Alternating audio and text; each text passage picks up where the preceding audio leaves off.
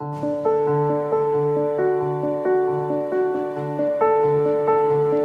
Santo Evangelio según San Mateo. En aquel tiempo, mientras iba de camino subiendo a Jerusalén, Jesús llamó aparte a los doce y les dijo, Ya vamos subiendo a Jerusalén, y el Hijo del Hombre va a ser entregado a los sumos sacerdotes y a los escribas, que lo condenarán a muerte, y lo entregarán a los paganos, para que se burlen de él, lo azoten y lo crucifiquen. Pero al tercer día resucitará.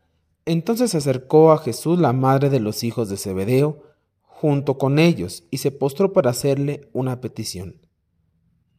Él le preguntó, ¿qué deseas? Ella respondió, concédeme que estos dos hijos míos se sienten, uno a tu derecha y otro a tu izquierda, en tu reino. Pero Jesús replicó, no saben ustedes lo que piden. ¿Podrán beber el cáliz que yo de beber? Ellos contestaron, sí podemos. Él les dijo, beberán mi cáliz, pero eso de sentarse a mi derecha o a mi izquierda, no me toca a mí concederlo, es para que mi Padre lo tiene reservado. Al oír aquello, los otros diez discípulos se indignaron contra los dos hermanos. Pero Jesús los llamó y les dijo, Ya saben que los jefes de los pueblos los tiranizan y que los grandes los oprimen, que no sea así entre ustedes. El que quiera ser grande entre ustedes, que sea el que lo sirva, y el que quiera ser primero, que sea su esclavo, así como el Hijo del Hombre no ha venido a ser servido, sino a servir y a dar la vida por la redención de todos. Palabra del Señor. Un gran saludo para todos, hermanos, hermanas, amigos. Vamos avanzando en este camino cuaresmal. Hoy miércoles 28 de febrero de esta segunda semana de cuaresma. Escuchamos este pasaje que contiene en primer lugar pues este tercer anuncio que Cristo hace de su pasión.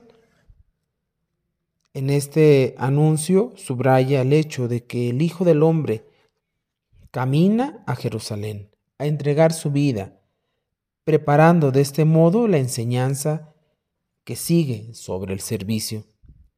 Vuelve a aparecer los mismos elementos que en los otros anuncios que hemos escuchado, aunque con una mayor insistencia en la necesidad y en la inminencia de la entrega, de cómo entregarse, cómo donarse, así como la condena a muerte promovida por los sumos sacerdotes y los maestros de la ley.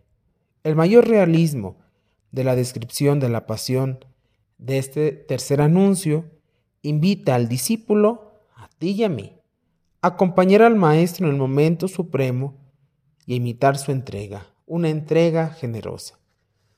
Pero también se nos habla sobre el servicio. Por eso escuchamos esta petición de los hijos de Zebedeo, hecha aquí por la madre de ellos, a diferencia del Marcos. Cobra un sentido especial en razón del fuerte contraste con el pasaje anterior. El camino de Jesús a Jerusalén para entregar su vida en provecho de muchos consta de modo radical con la búsqueda de un puesto de honor, tener un lugar, además de dejar en claro que la asignación de los lugares en el reino compete solo a Dios. Jesús enfatiza el servicio como la verdadera grandeza de la comunidad y por lo mismo su distintivo fundamental. Este anuncio de Jesús a sus discípulos, aunque puede parecer algo muy oscuro, algo triste, está lleno de esperanza. Al final de su misión no está la muerte sino la vida, no el fracaso sino la victoria. Al tercer día resucitará. Como Jesús los discípulos no deben tener como meta el éxito terreno, los premios, los honores de aquí de la tierra, peleando entre sí por los primeros puestos, el irse promoviendo, el ir escalando. Debemos buscar únicamente la voluntad de Dios, poniéndonos al servicio de todos, de los hombres, haciéndonos pequeños, dando la propia vida a los demás. Es natural que los apóstoles no hayan comprendido esto en aquel momento, como no lo entendemos tampoco nosotros a veces. La norma fundamental que Jesús da a los discípulos va en contra de valores que desde el punto de vista humano parecen naturales. Pero el Señor nos muestra el camino de la verdadera grandeza, el que no vino a ser servido, sino a servir.